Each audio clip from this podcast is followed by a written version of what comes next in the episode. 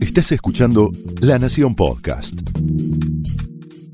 A continuación, Pablo Sirven explora el costado más personal de las figuras más importantes en Hablemos de otra cosa.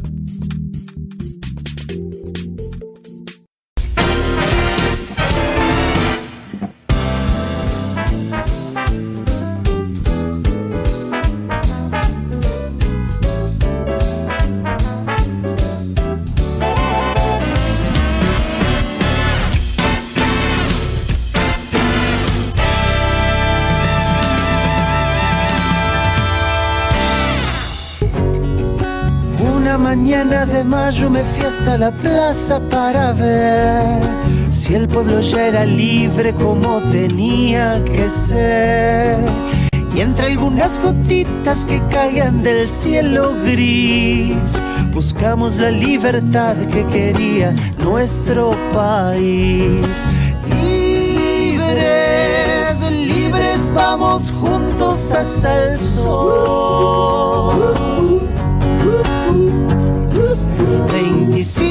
25 de mayo de 1810, siempre con amor te recordaré.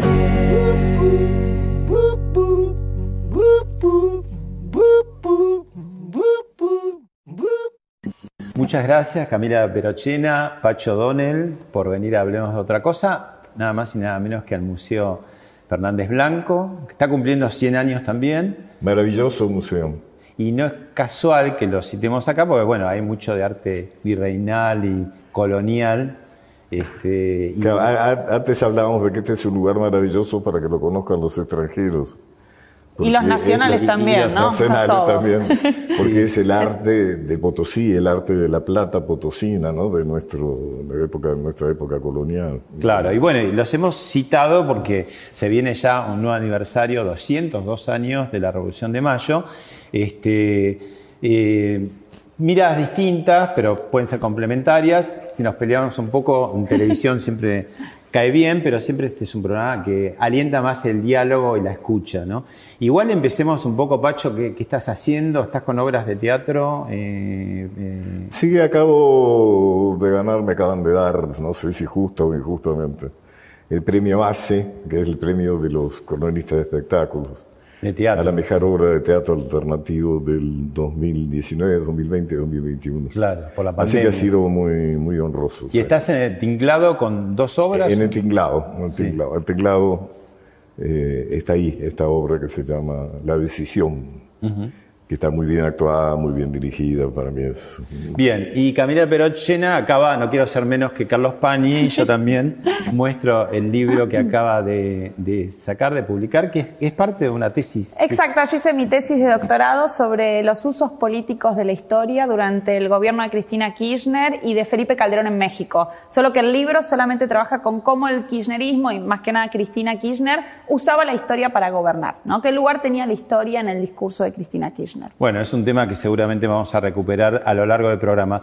Quería empezar con algo que es este, muy trillado, pero cuando uno pregunta rápido a la gente, a los chicos, no saben bien distinguir el 25 de mayo de 1810 y el 9 de julio de 1816. Debemos ser eh, de los pocos, o no sé si el único país que tiene dos fechas patrias máximas. ¿Las dos son máximas?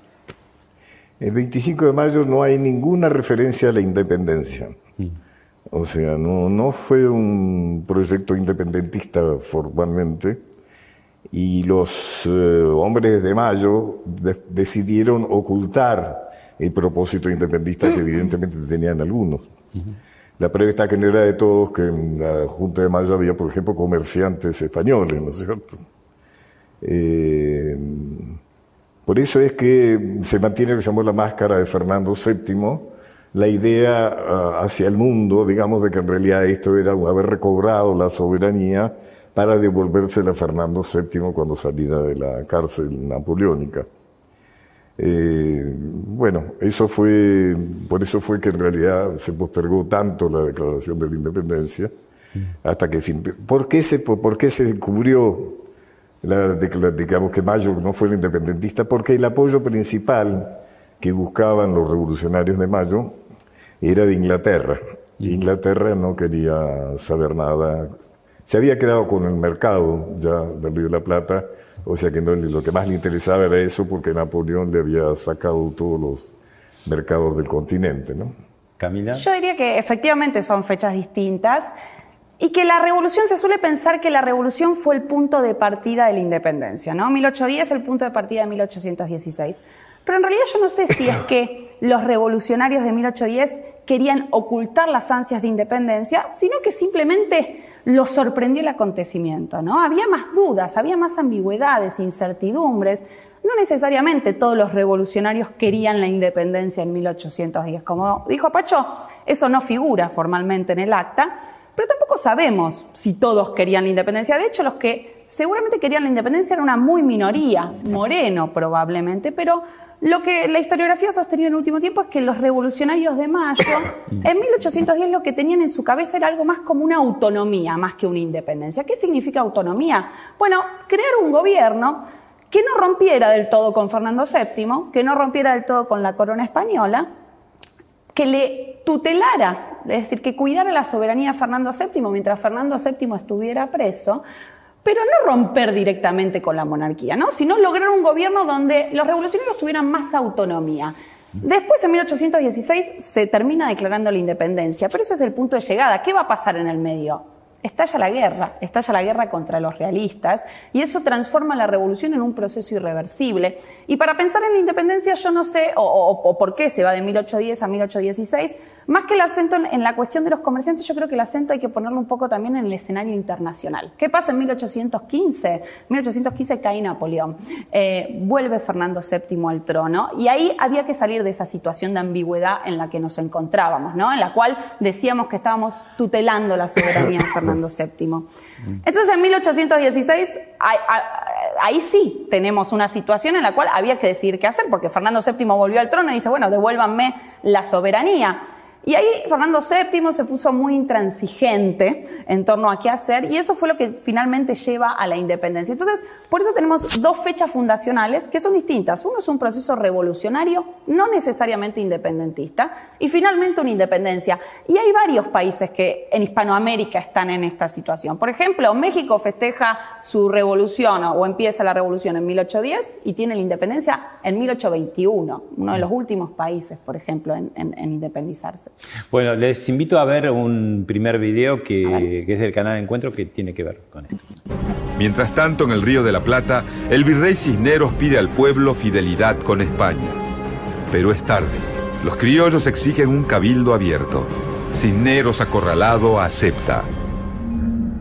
La mañana del 22, el cabildo comienza la sesión y el debate se enardece.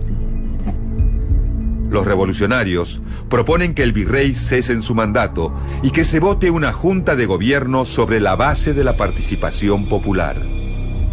El miércoles 23 se resuelve la destitución del virrey.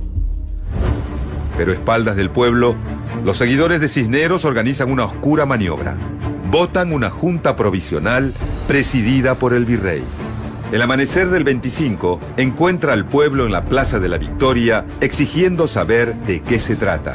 Cisneros se niega a retirarse, convoca a las milicias, pero estas responden a Saavedra y se ponen del lado del pueblo. Esto es del canal Encuentro, digamos a la gente por si acaso que no había documentales en esa época, desde la película este, de la Revolución de Mayo, una de las primeras mudas del cine argentino. ¿no? a mí me gustaría opinar sobre esto. Claro, es, para eso. A mí me interesa mucho la inclusión de la participación popular. Pero había tanta gente. Históricos. Había tanta gente en la no, Pero había, sí, fundamentalmente había eh, el 20, del 21 llama eh, Cisneros a Saavedra y le dice vaya y reprima. ¿Mm? Saavedra le dice usted ha perdido autoridad porque su rey eh, ya no gobierna. Entonces, ¿por qué llaman al 22 de mayo? Porque el virrey dice las invitaciones las hacemos nosotros. O sea que los 400 eh, personajes que nosotros invitemos son miembros del gobierno, comerciantes que hacen gobierno con nosotros, miembros de la iglesia, etcétera. Invitemos al Cabildo Abierto el 22 de mayo, no habrá mayores problemas. Pero hay problemas porque, porque hay un sector, los chisperos, los infernales, como se autollamaban para amedrentar, evidente el nombre, que era una patota, como se conoce hoy actualmente, que conducían French y Beruti, que era un grupo de choque, ¿no? que evidentemente estaba a favor de la caída de Cisneros. Acá se habla, bueno, el 22 de mayo, ahí se hablan Lue, Villota por el lado español, habla eh, Castelli Paso por el lado patriota. Pero ¿por qué se pierde la votación? ¿Por qué Cisneros pierde la votación? Porque estos grupos de choque, eso lo cuenta muy claramente, por ahí lo traje escrito, eh, Cisneros a la corona, los Mm, los infernales, junto con un sector de los patricios, que era el pueblo en armas, que había sido armado después de la primera invasión, se ponen en las arcadas de la entrada, entonces era la Plaza de la Victoria, que es la Plaza de, Mayo, y dejan entrar a algunos y no dejan entrar a otros. Es decir, entran los que van a votar en contra, por eso es que hay nada más que 200, 200 y algo, redondeamos 200 votantes nada más, eh, cuando han sido invitados más o menos el doble. Y fíjate, Pablo, que ahí de alguna manera uno puede especular que se desvanece la eh, pregunta sobre las escarapelas. Que French y Beruti, un poco en, los libros escolares, parece que están eh, en ese papel, reducidos a... Las escarapelas están, son el distintivo que establece claramente quiénes están a favor de la caída y quiénes no. Es decir, es como lo, la política no la inventamos hoy, la política está inventada desde siempre. Camila, esa, esa junta que, que, hay después entre el 22 y el 25 hay una junta provisoria. No, no provisoria. Hay una primera junta que no es la primera, que no es la primera junta, y que preside que el preside Cisneros, eh, Hay ahí un poco de, eh, va, bastante, ¿no? Gatopardismo, ¿no? Vamos a cambiar algunas cositas para que... Para que no cambie tanto, pensando de que eso iba a lograr conseguir legitimidad, pero Cisneros había perdido la legitimidad y había perdido el apoyo de alguien muy importante ahí, que era Saavedra, ¿no? Que era el jefe de regimiento de Patricio, de las milicias que, que, sostenía recién ¿Factor militar? Eso es? importantísimo, ¿bien? Eh, este año se cumplen 50 años de la publicación de Revolución y Guerra, que es uno de los libros de Tulio Alperindón y es uno de los libros centrales para, para, para cómo hoy ha pensado la historiografía la, este proceso.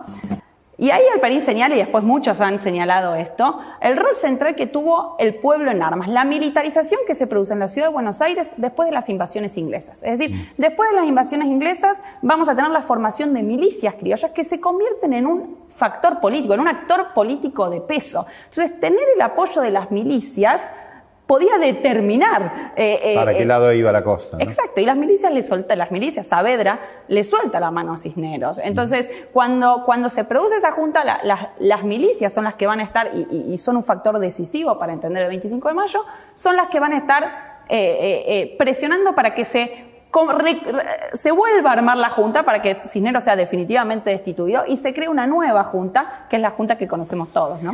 Les invito a ver ahora, pasó por, hablando de otra cosa, Daniel Balmaceda y nos habla un poco de lo que era la actividad, ¿qué era el Cabildo? ¿Qué hacía? Nos lo cuenta. Mirando al lugar más emblemático, ¿no?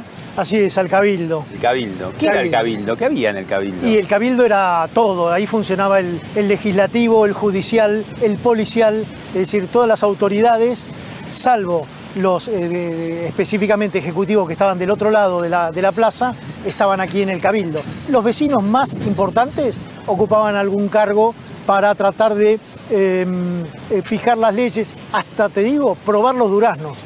O sea. Era todo. Todo. Todo. Y, cambió muchísimo, ¿no? O sea, em, empezó siendo, ni siquiera tenía una cúpula, era como una casita. no sé qué año. Eh, no, 1586, al comienzo, en la época de Garay, era un pequeño rancho. Em, de hecho. Siempre ahí. Siempre en la misma ubicación. Pero el balcón fue clave, ¿sabes por qué? Porque los propios eh, cabildantes pidieron tener un piso más alto, porque la gente pasaba por la puerta y los escuchaba entonces no tenían intimidad en la discusión. No querían que el acto fuera tan público. Así que pidieron por favor tener una planta más alta para estar preservado. Bueno, eh, cosas de Cabildo que era medio municipal, medio de, gobierno, pero enfrente tenías el fuerte, ¿no? O sea, está como dividido los poderes ahí. Era una de las instituciones principales de la colonia y, es muy importante porque en el Cabildo se, se, representaban a las ciudades, ¿no? Y, el tema de la representación de las ciudades es clave porque cuando se produce, cuando Fernando VII cae preso eh, y queda céfala la corona, ¿A dónde va la soberanía? ¿En quién cae esa soberanía? ¿Quiénes asumen esa soberanía? Entonces se dice que la soberanía vuelve a los pueblos, los pueblos en plural, ¿no? ¿Y quiénes representaban esos pueblos, a esas ciudades del imperio? Bueno, en parte los cabildos. Mm. Pacho, eh, el, tema de, eh, de la discusión que va a haber histórica, ¿no? Y hasta ahora mismo, entre Buenos Aires y las provincias. Hay ahí em, un primer lío, ¿no? Que Juan José Paso dice, bueno, va a elegir la hermana mayor, ¿no? Como autotitulando o autopercibiéndolo, vamos a decirlo en lenguaje eh, eh, contemporáneo, este, Buenos Aires ya se percibía como la hermana mayor. ¿Y qué, qué, pasó con eso? Porque es algo que no fue dirimido hasta hoy, podemos decir. No, claro. Bueno, se llamó a la, se convocó a las provincias que se incorporaron a la Junta Grande, que estaba preparado justamente para eso, pero que en última instancia no tenía una tarea ejecutiva, pero la tuvo, que fue una forma de controlar a Moreno, sobre todo a los aspectos más jacobinos de la revolución. Eh, yo creo que algo muy interesante cuando hablamos de toda la revolución, hay un proceso que es prácticamente universal, y es de qué manera hay sectores del poder, o de los decentes, por ejemplo, en este caso, como, se auto, como decían las personas de buena posición económica y social, que pueden apoyar la revolución, pero también temen que la revolución vaya demasiado lejos y entonces se vea perjudicados sus privilegios. Eso fue muy claro también en todo el proceso político de Buenos Aires. Fíjate vos que Buenos Aires trabajó mucho sobre la idea de traer príncipes europeos bueno, Belgrano, ¿no? Y entronizarlos en Buenos Aires. Claro, eh, fue Luis Felipe de Orleans, por ejemplo, ¿no? que luego fue rey de Francia. También porque no, se conocían tantos sistemas de gobierno, ¿no? Quizás viéndolo desde pensemos que en 1816, cuando declaramos la independencia, la única república que había en el mundo era Estados Unidos y el resto de lo, y, Europa estaba en plena restauración monárquica. Había caído Napoleón Bonaparte y lo que todos los países europeos defendían y consideraban legítimo era la monarquía, en algunos casos constitucional, ¿no? pero no dejaba de ser la monarquía la forma más común de Claro, porque alguna gente cuando se entera que Belgrano estaba buscando un rey, una reina, por ahí se decepciona mirado desde acá. Un, problema que tiene, ¿no? La historia hay que mirarla un poco del momento que sucedieron las cosas, ¿no? Porque... Yo creo que ahí tiene que ver con lo que vos decías, la desconfianza de Buenos Aires de que la cosa se pudiera resolver por las armas. Mm. como estaban tratando de hacerlo San Martín, Belgrano, Güemes, etcétera, y sino que tratar de llegar a un acuerdo posible con el poder europeo, digamos, que salvara, digamos, que no modificara además. Porque esa lucha entre una revolución de superficie y una revolución de fondo se entabla a lo largo de, mucho tiempo, inclusive Artigas, los caudillos federales, Dorrego, todos ellos representan una idea de la revolución como una revolución que tiene que cambiar las cosas de fondo. Félix Luna eh, habla de que se pasó eh, en la Revolución de Mayo de una eh, sociedad de castas, palabra que ahora usa mi ley, ¿no? a una sociedad de clases. ¿Hay algo de eso? ¿Cómo, ¿Cómo ven? ¿Cambió algo desde el punto de vista social por la revolución? Cambió algo importantísimo en ese sentido, que es que la revolución inaugura la igualdad jurídica. La, idea de que eh, las sociedades castas, ¿qué implicaba? Implicaba una idea según la cual los hombres son desiguales por naturaleza y por eso tienen que tener diferentes leyes. Es decir, algunos grupos eh, que pertenecían a las castas tenían ciertos derechos y obligaciones y otros grupos, por ser blancos o europeos, tenían otros derechos y obligaciones. La revolución va a inaugurar algo muy importante, que es la idea de igualdad jurídica, la idea de que los hombres son iguales ante la ley. Eso no significa que inmediatamente después de la revolución, por ejemplo, quede abolida la esclavitud. Eso no es así. Hasta eh, el año 13 no. No solo hasta el año 13. Ahora hay un, hay un libro que salió hace muy poco de Magdalena Candiotti sobre la abolición de la esclavitud, donde ella muestra que Siguió unas cuantas décadas. La más, libertad ¿no? de vientre se declara en el año 13, pero por ejemplo, eh, lo que ella muestra es que aquellos chicos que nacían de esclavos en realidad eh, seguían dependiendo de sus amos hasta la mayoría de edad. Y esos chicos tenían que trabajar como esclavos hasta bien grandes. Entonces, la esclavitud no se va a abolir hasta 1853, pero sí la revolución inaugura un camino en el cual va a ir debilitando la esclavitud y sí un, camino en el cual se empieza a, inaugurar la era de la igualdad civil. Los hombres son iguales ante la ley. Y eso es uno de los cambios más importantes, no solo de la Revolución de Mayo, de las revoluciones modernas y atlánticas de todo ese periodo. ¿no? La esclavitud teóricamente queda abolida con la Asamblea del año 13. No Pero formal. sin embargo, en este momento, mientras te escuchaba, recordaba una anécdota de O'Brien, de un general irlandés que actuó bajo las órdenes de San Martín, que lo acompañó en un cruce de los Andes. Una vez le pregunté a Favoloro, que fue un gran sanmartiniano, ¿cuántas veces había cruzado San Martín la cordillera de los Andes? Me dijo ocho. Bueno, alguna vez con un ejército y otras veces porque iba a Mendoza, volvía, otra vez iba a Buenos Aires, volvía. Y O'Brien cuenta que en la cuesta de Chacabuco, San Martín va con su mula, se detiene, frena y dice, pobres mis negros, o sea, ante todas las cruces y.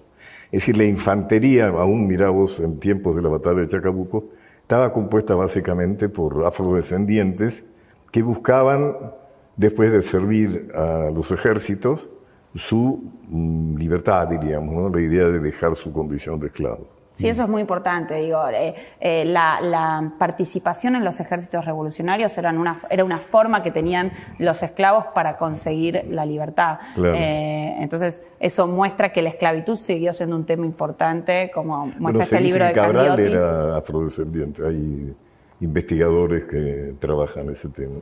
Bueno, los invito a ver ahora eh, eh, otra manera de acercarse a la revolución. ¡Queremos saber de qué se trata! Sí, queremos saber de qué se trata.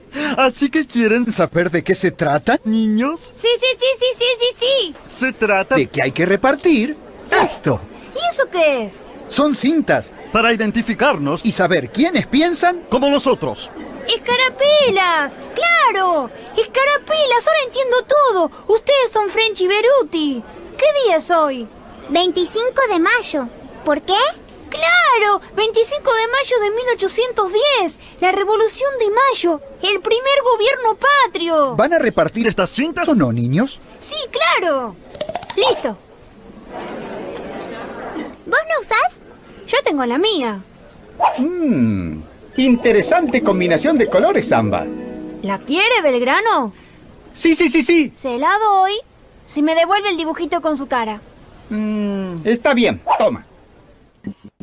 Que, bueno, Samba que tiene sus cosas, ¿no? A veces este, gusta, otras veces es muy criticado. Sí, yo creo que depende siempre de los capítulos que uno vea, ¿no? Porque van cambiando los guionistas, no necesariamente en los capítulos. Pero yo recuerdo haber visto hace mucho cuando analizaba eh, eh, para el libro eh, los capítulos que refieren a la revolución de Samba. Y en ese caso esos capítulos muestran algo que, es algo que la historiografía reciente ha intentado hacer mucho hincapié, que es la importancia que tiene la cefalía de la corona y 1808 eh, como causa de la revolución, ¿no? Eh, y me parece que en esos capítulos eso era interesante. Por supuesto, después uno puede buscar capítulos posteriores donde se empiezan a reforzar visiones más maniqueas de la historia, pero justo los capítulos de la Revolución de Mayo son capítulos donde, donde contado para niños y simplificado, porque bueno, es para niños, hay, se, se- se po- se ponen algunas cosas que los historiadores en el último tiempo han sostenido. Hay una historiografía liberal que, bueno, funda, podemos decir, Bartolomé Mitre, y después aparece el revisionismo, ¿no? ¿Y qué, tan antagónicas son? ¿Cuánto se pueden complementar? Y bueno, la segunda pregunta sería si el kirchnerismo no forzó un poco mucho más esa diferencia de las dos visiones. Bueno, el peronismo esencialmente es revisionista en relación a la historia, ¿no? Pero, pero no Perón, ¿te acordás que hacía esos congresos No, de, de educación bueno. con la gigantografía La de máxima acción Sarmiento? revisionista de Y Roca Perón le pone a los trenes, le pone Roca. Sarmiento, Ya sé, Mitre. pero él, él alguna vez dijo, ya me peleé demasiado con los vivos para encima pelearme con los muertos. Yo creo que fue una decisión política. Pero la gran acción revisionista de Perón fue en asaltar la figura de San Martín. O sea, Perón lo consagra a San Martín como el año del Libertador, nacional. ¿no? El Yo 50. recuerdo perfectamente el desfile del, mira vos, tengo los años para eso, de 1950, cuando Perón habla del año Libertador de San Martín. Pero eso no se pelea. Uno, po- uno podría decir, eso no es muy diferente a, Tam- a Mitre. Digo, Mitre pone a dos personas en el panteón, que es a Sí, Belgrano y a San Martín. en realidad estaba- Entonces no está peleando con la visión liberal o mitrista. Estaba bastante preparado todo para que Alvear fuera el héroe nacional. Su hijo, su nieto, presidente, intendente de Buenos Aires. Pero bueno, de alguna manera aceptemos que Perón no fue un entusiasta del revisionismo, pero el peronismo en sí, indudablemente, cuando Cristina Fernández de Kirchner en, en el 2011 reivindica la vuelta obligado, digamos, ¿no? La guerra del Paraná, porque la vuelta obligado fue solamente la primera de las batallas y da pretexto para que algunos digan que fue una derrota, porque sabía claramente que esas dos armadas iban a pasar por las tres cadenas.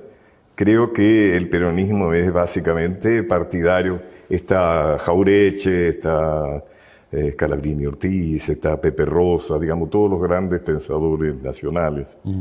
Vamos a volver sobre el tema de, ¿no? de Cristina, pero antes lo- los quería volver un poco a ver si, si están de acuerdo. ¿Se, se prefiguran un poco en, en Cornelio Saavedra y en Mariano Moreno como, como esas dos vías? Digo, cuando uno empieza a analizar a, a cada uno no es tan así, ¿no? De que uno representa la, como sería la vertiente popular, Saavedra, y el otro la liberal. No es tan así porque se mezclan un poco, ¿no? ¿Qué, qué hay de, de cierto? Porque siempre se los pone antagónicos, ¿no? Tanto es así que le, le dicen que Saavedra lo mandó a matar, que le mandó la corona a la, a la, a la esposa, que se necesitaba Saavedra tanta fue- agua para pagar tanto Saavedra fuego. fue el verdadero jefe popular.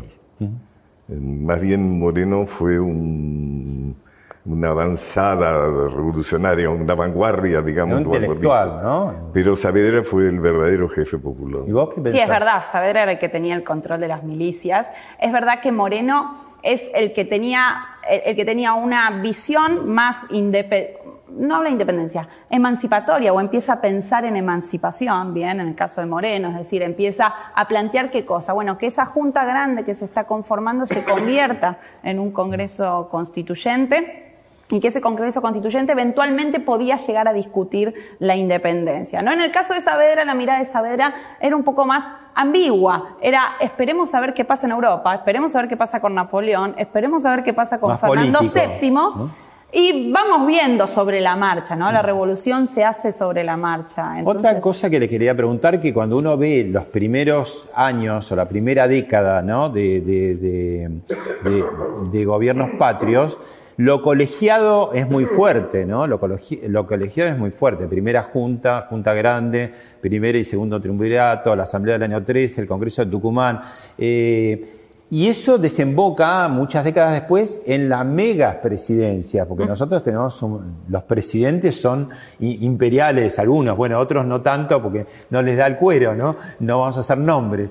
Eh, pero ¿por qué pasamos de esa cosa tan colegiada al principio a mando yo? Bueno, Rosas 20 años, ¿no? Este, Yo creo que yo miraría dos cosas. Bueno, por un lado el rosismo, ¿no? Eh, y cuando Alberdi está pensando en las bases y está pensando en la Constitución, eh, una de las cosas que rescata Alberdi de Rosas es ese poder ejecutivo fuerte que podía mantener el orden y, la, y el orden después del caos revolucionario y de las guerras revolucionarias, ¿no? Entonces, cuando Alberdi piensa en un poder ejecutivo, bueno, esto lo he estudiado Natalio Botana, diferentes personas, pero digo, está pensando en un poder ejecutivo que se parezca al de un monarca, pero con un molde republicano, ¿no? Y ese poder ejecutivo, para poder garantizar el orden, para no volver al caos revolucionario, en parte tenía que parecerse a lo que había logrado Rosas, que era concentrar mucho el poder. Entonces, Pero con instituciones sería, ¿no? con institu sí, por supuesto, con otras instituciones, pero donde el poder ejecutivo tiene un poder eh, eh, concentrado importante. Hay división de poderes, se mira el molde eh, Sí. norteamericano. ¿Y no le está pasando un poco, no te parece, Pacho, a Cristina Kirchner, la actual vicepresidenta, que ahora está un poco cuestionando esto, digamos, los tres poderes, habla de la Revolución Francesa como algo vetusto, no se acuerda de la Constitución de 1776 de Estados Unidos, como diciendo, bueno, eso ya es un viejo modelo de poder. ¿Qué, qué- qué- qué está pens- qué crees que está pensando Cristina? No, eso no te lo puedo contestar. No, Es muy difícil, No nadie lo puede contestar. Lo que sí te volvería atrás cuando vos preguntás por qué aparecen las presidencias fuertes, además de la excelente explicación tuya, eh, las guerras civiles se resuelven a favor de la oligarquía portenista. Digamos, ¿no? O sea, después de Caseros y después de Pavón, Buenos Aires, cuando um, finalmente Urquiza le entrega la batalla de Pavón a Mitre, ahí Buenos Aires queda a cargo de la organización nacional. ¿no? Y entonces vienen las presidencias, digamos, organizadoras. ¿no? Pero creo que fundamentalmente ese estilo se jugó fundamentalmente para cimentar y para conservar los privilegios de la clase alta porteña. Vemos otro video y lo charlamos.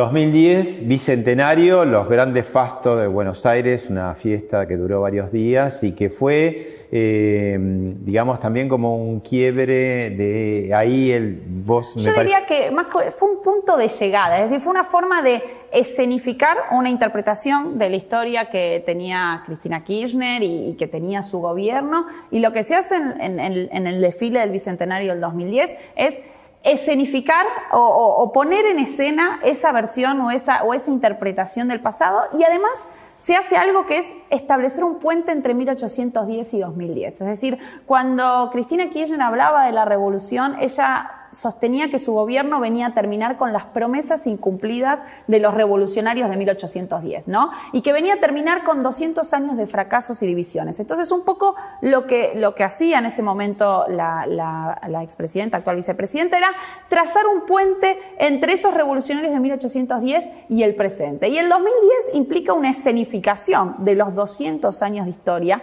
con sus claros y con sus oscuros, donde se buscó materializar esa visión del pasado ¿no? que, tenía Cristina Kirchner y, y donde se buscó eh, generar ese sentimiento de, unidad nacional. Yo en su momento para la tesis de doctorado y para el libro entrevisté a Javier Grossman, que fue el que pensó todo eso, ¿no? El Walt Disney del kirchnerismo. El que, el que armó todo ese desfile y él me decía que, bueno, que lo que cada vez que él pensaba un acto para el kirchnerismo, él trataba de transmitir un relato con las 13, un relato que fuera épico, ético y estético. Y si uno mira el desfile, ¿no? Y analiza las carrozas, la del golpe de Estado, las, las madres de Plaza de Mayo, se puede ver cómo se buscó transmitir en, términos estéticos y, épicos una visión del pasado.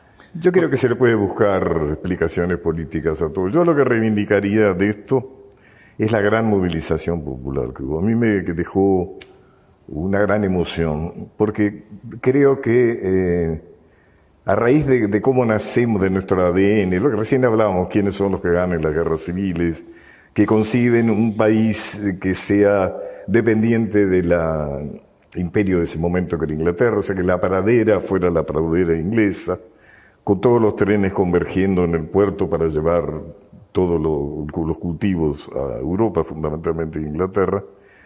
Y creo que todo eso se hizo a costa de un daño cultural muy importante, que es una pérdida del patriotismo, una pérdida del sentimiento nacional, cosa que tenemos profundamente, por ejemplo, cotidianamente, que es la, la valorización de lo ajeno por encima de lo propio.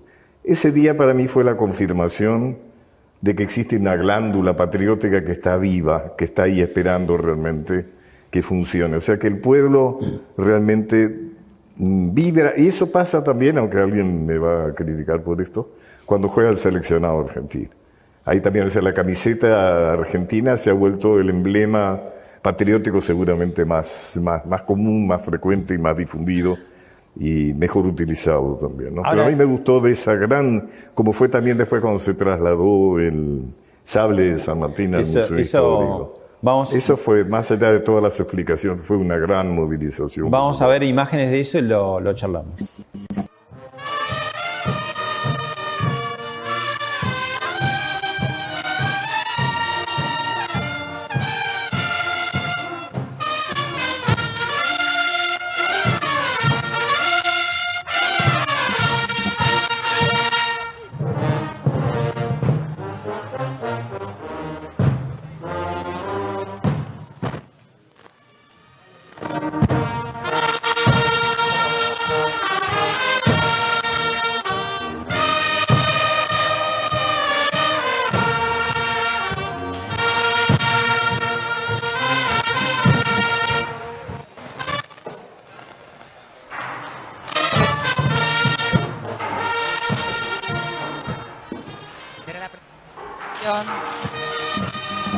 Allí en esa sala de sables, la encargada de depositar el sable en su lugar de guarda.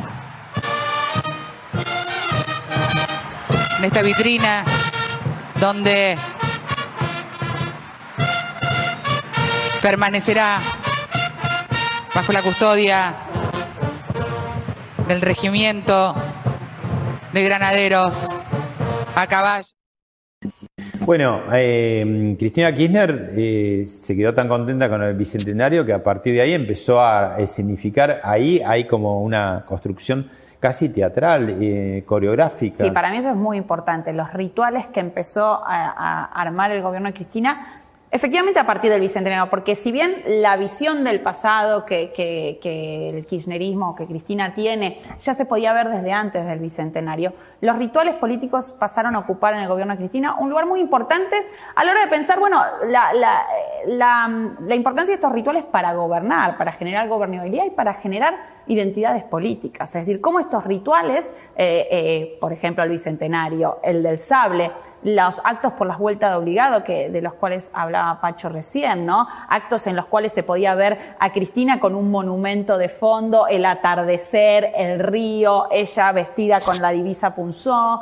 Eh, son todos rituales en los cuales lo que se busca es generar una identidad política que yo creo es una identidad política kirchnerista. Es decir, son, son rituales en los que se buscaba transmitir una visión del pasado que reforzaran o dieran lugar a construir y consolidar una identidad política kirchnerista. Pacho, ¿no complejiza un poco, digamos, el tema de que además el kirchnerismo nace o aparece con la asunción eh, al mando de Néstor Kirchner, tan luego un 25 de mayo de 2003. El año que viene van a ser 20 años de esa de ese comienzo del kirchnerismo. Entonces, no hay como una superposición a veces o una eh, como una reinvención del 25 de mayo. O una... Yo creo que no hace falta ser kirchnerista para decir que estas acciones ligadas con nuestra historia y con nuestro patriotismo son muy correctas.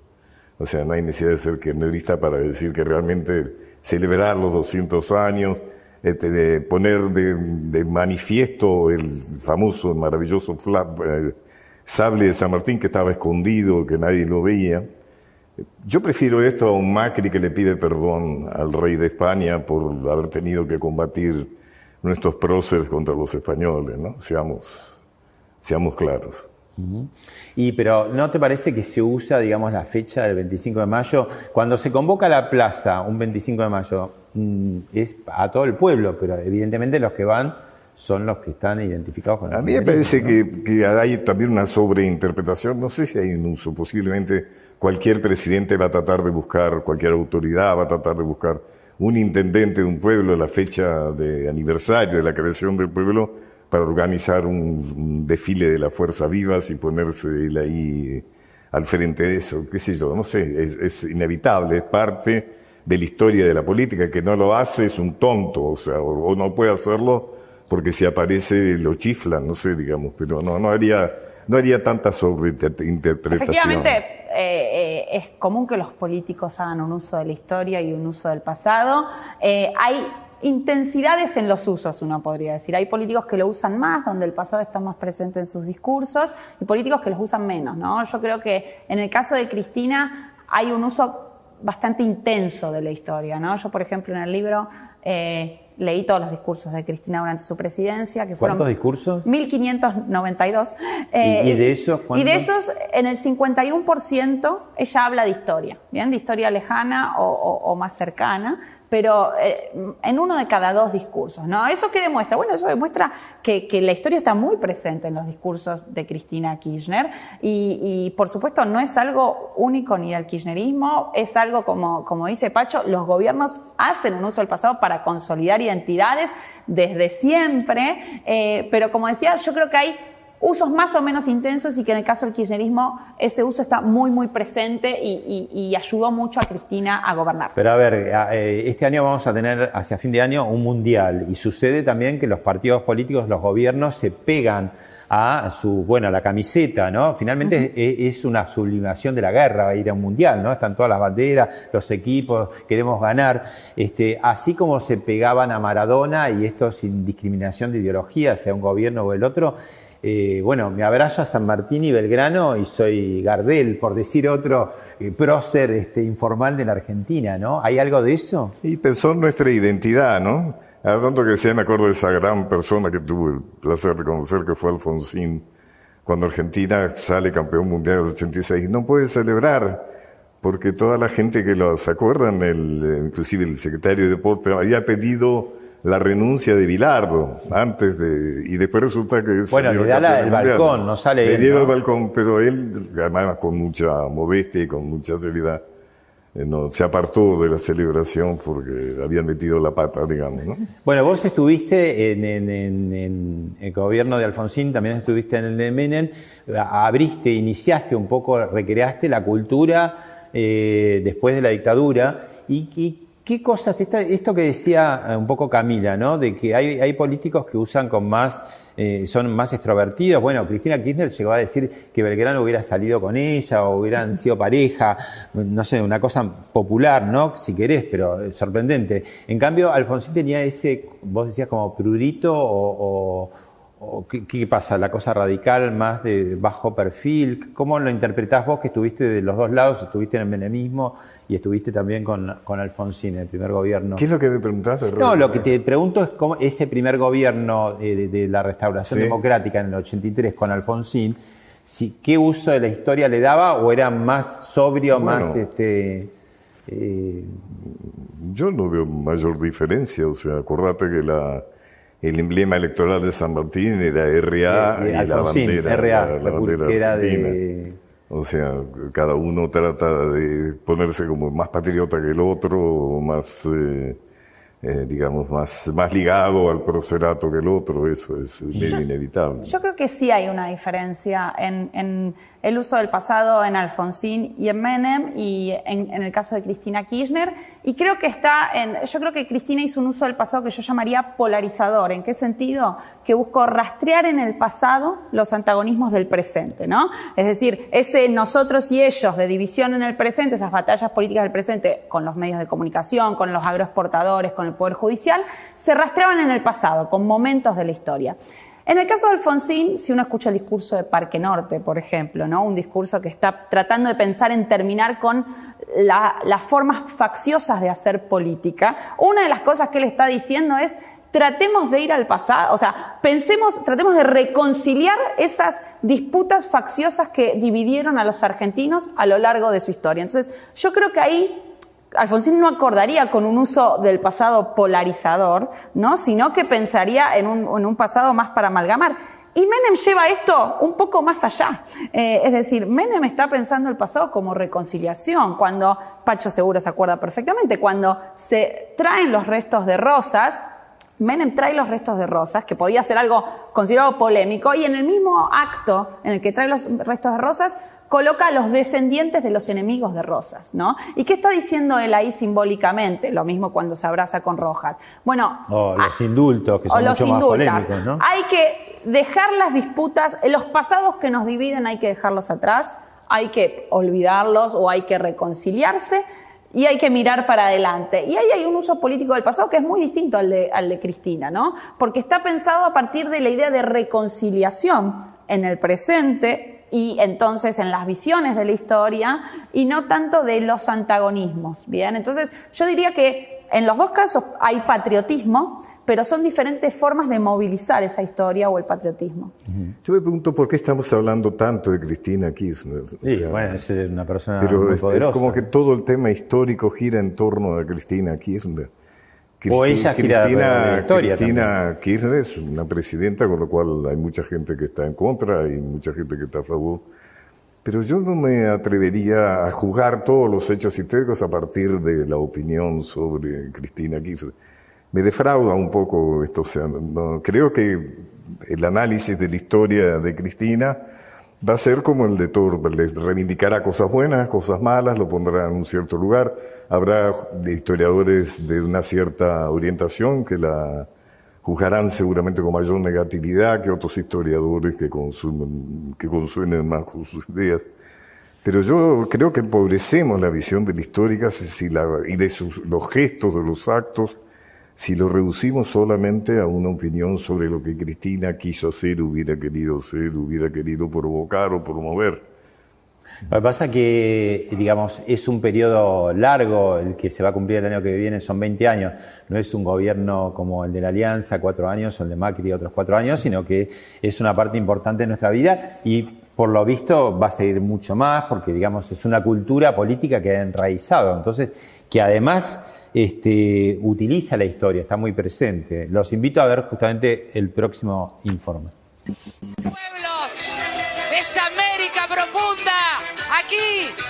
conocemos el monumento a Juana Zurduy, la Juana del pueblo.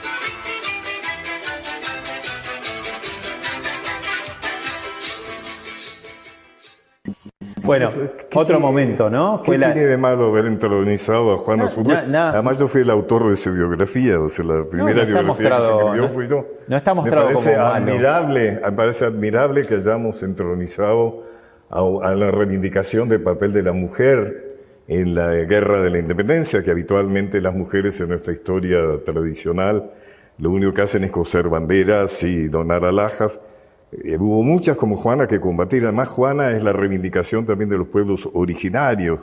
Es decir, Juana tenía...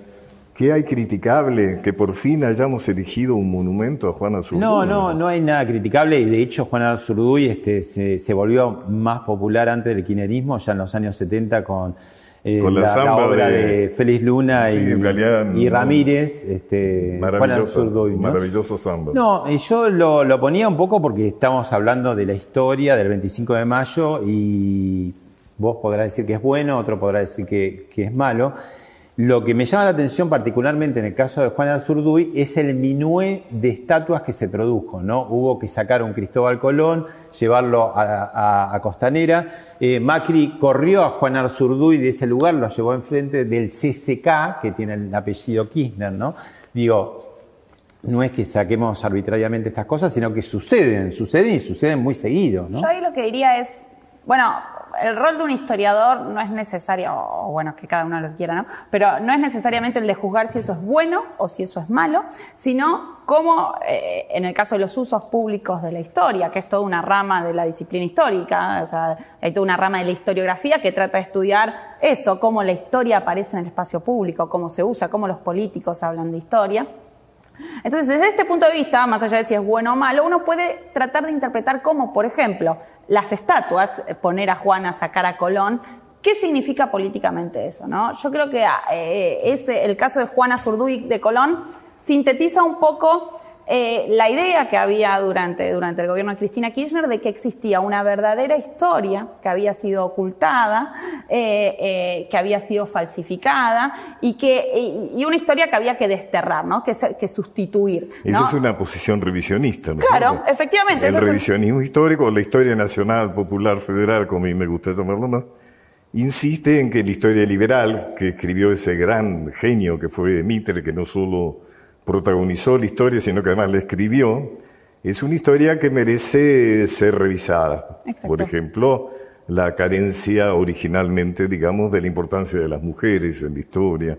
Eso hay que corregirlo y eso se ha encargado mucho de fijar Hablábamos de la participación popular en 25 de mayo, creo que eso también es algo que ha logrado el revisionismo. igual yo diría también que eso es algo que la historiografía en la actualidad ha trabajado mucho. Digo, en los últimos 40 años hubo todo un proceso de renovación historiográfica eh, en la cual mucha gente ha trabajado los sectores populares, el rol de las mujeres. Es decir, es una historia que ya a esta altura está lejos de ser ocultada. Eh, no, eh, bueno, pero ha sido a partir indudablemente del impulso de la crítica, de la revisión. Estoy de acuerdo que sea Pero la pregunta que Ahí se han corregido muchas cosas. La pregunta que les hago a los dos es si son eh, eh, inevitablemente antagónicas las dos historias o, tienen ciertas complementaciones, digo, o, la historia eh, liberal está toda mal y la revisionista toda bien, o al revés, la revisionista está toda mal y la liberal está bien. No hay puntos Yo creo que diferenciamos lo siguiente Eh, lo- la historia liberal es una visión desde una posición de poder, digamos. La historia eh, nacio- nacional, federal, popular, el revisionismo es una historia desde lo nacional, popular y federal.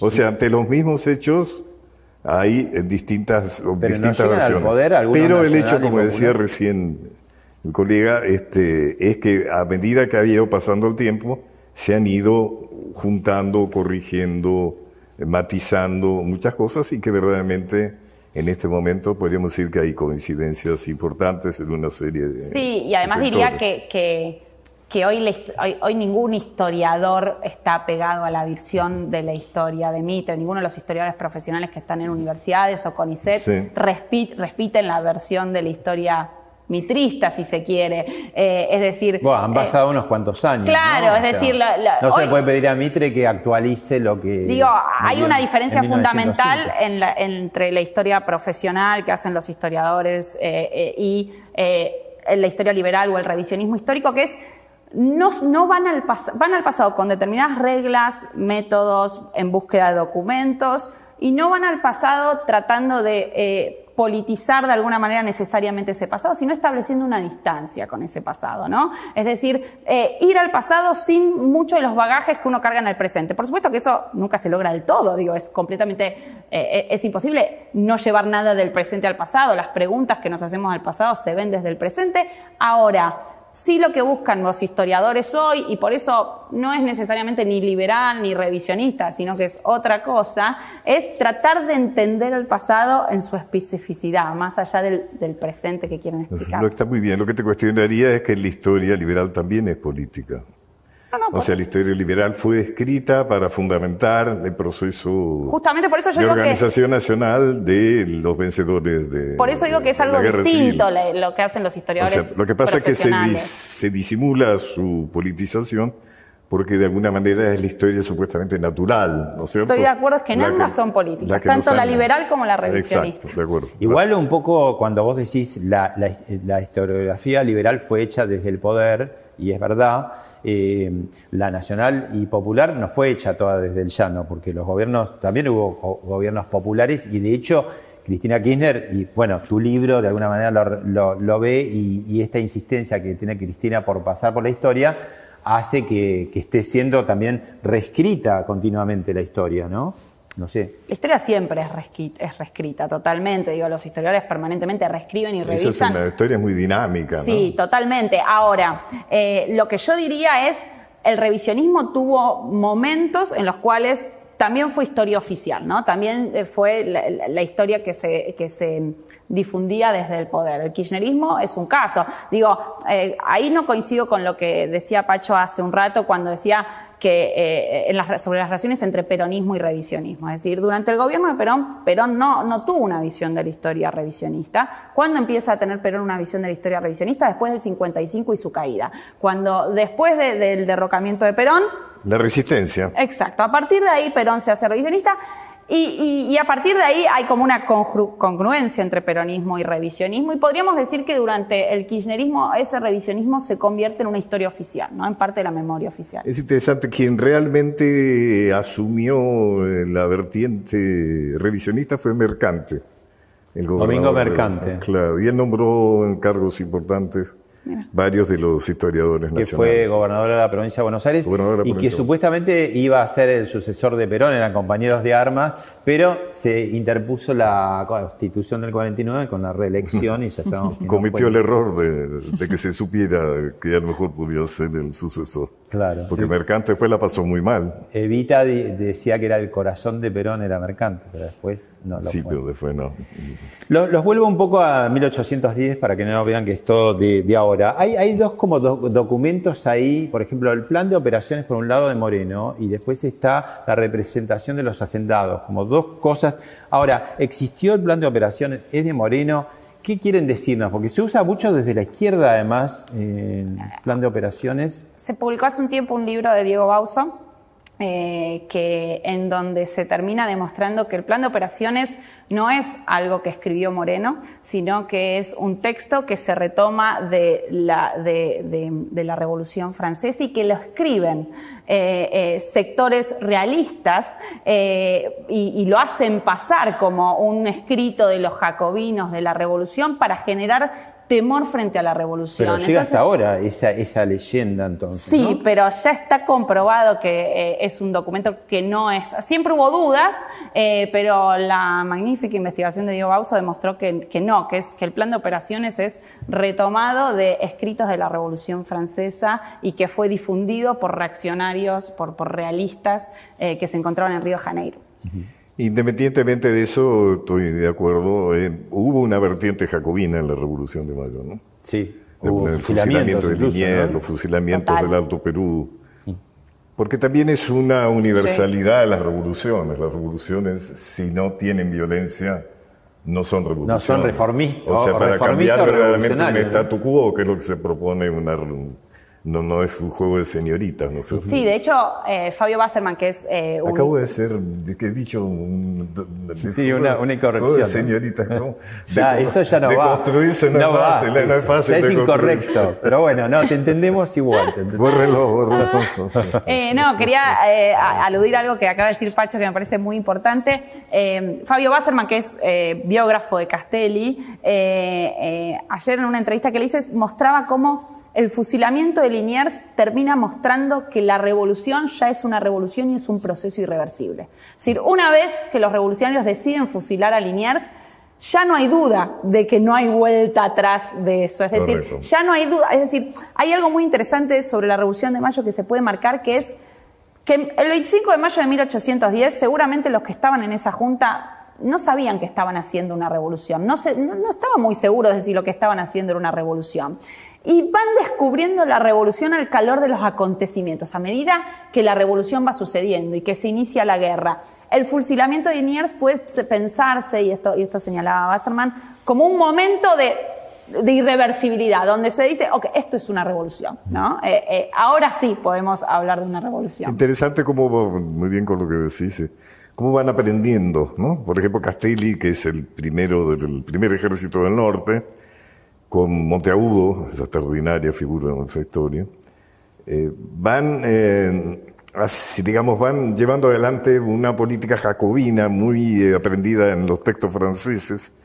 Entonces van fusilando, pero además van haciendo una oposición a la iglesia.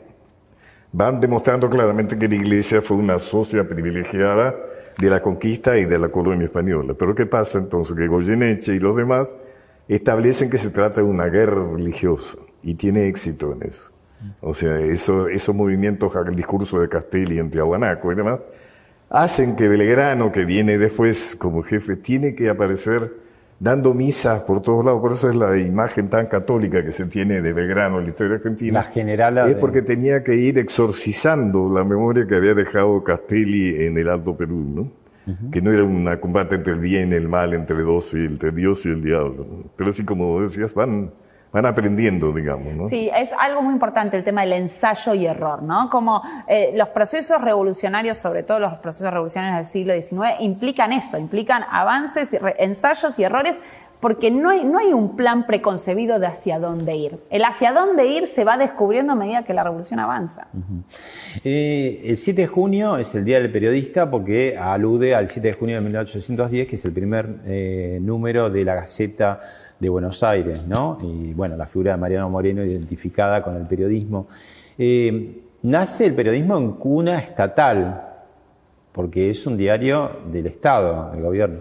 Eso, esta cosa que nos gusta arriar temas del pasado, seguramente no tendrá nada que ver con lo que pensaron ellos, pero los hace pensar en algo eh, en cuanto a este devenir del periodismo y esta cosa del kirchnerismo de su obsesión con la prensa y el periodismo? Yo diría lo siguiente, más allá de, de la fecha específica, lo que nace en ese contexto es la construcción de una opinión pública, donde la prensa va, a tener un rol central, donde los diarios eran muy distintos a, los diarios que son hoy, porque son diarios donde se escribe básicamente opinión, no se escribe necesariamente información, donde son escritos para ser leídos y discutidos en voz alta, en los cafés, en las calles.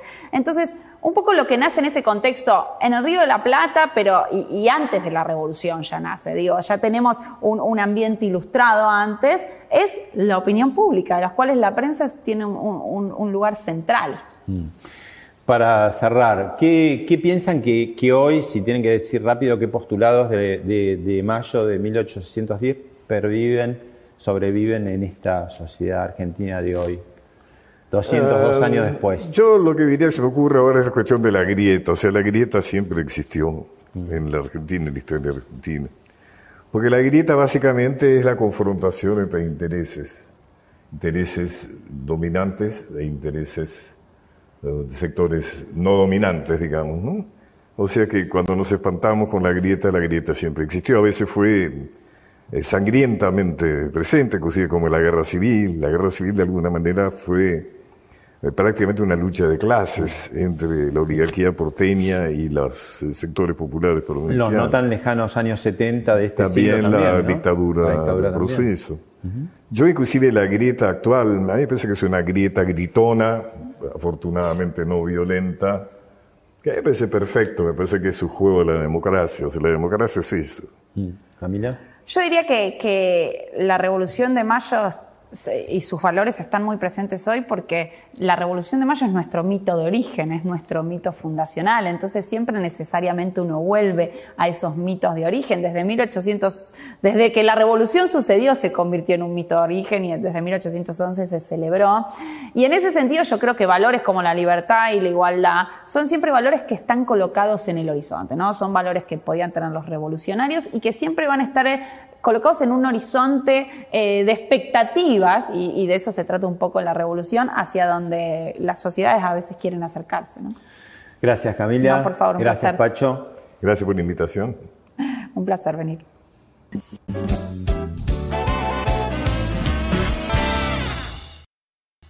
Esto fue Hablemos de otra cosa con Pablo Sirven, un podcast exclusivo de la Nación.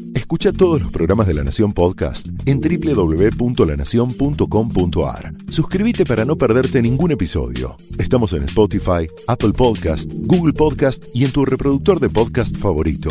Seguí escuchando La Nación Podcast.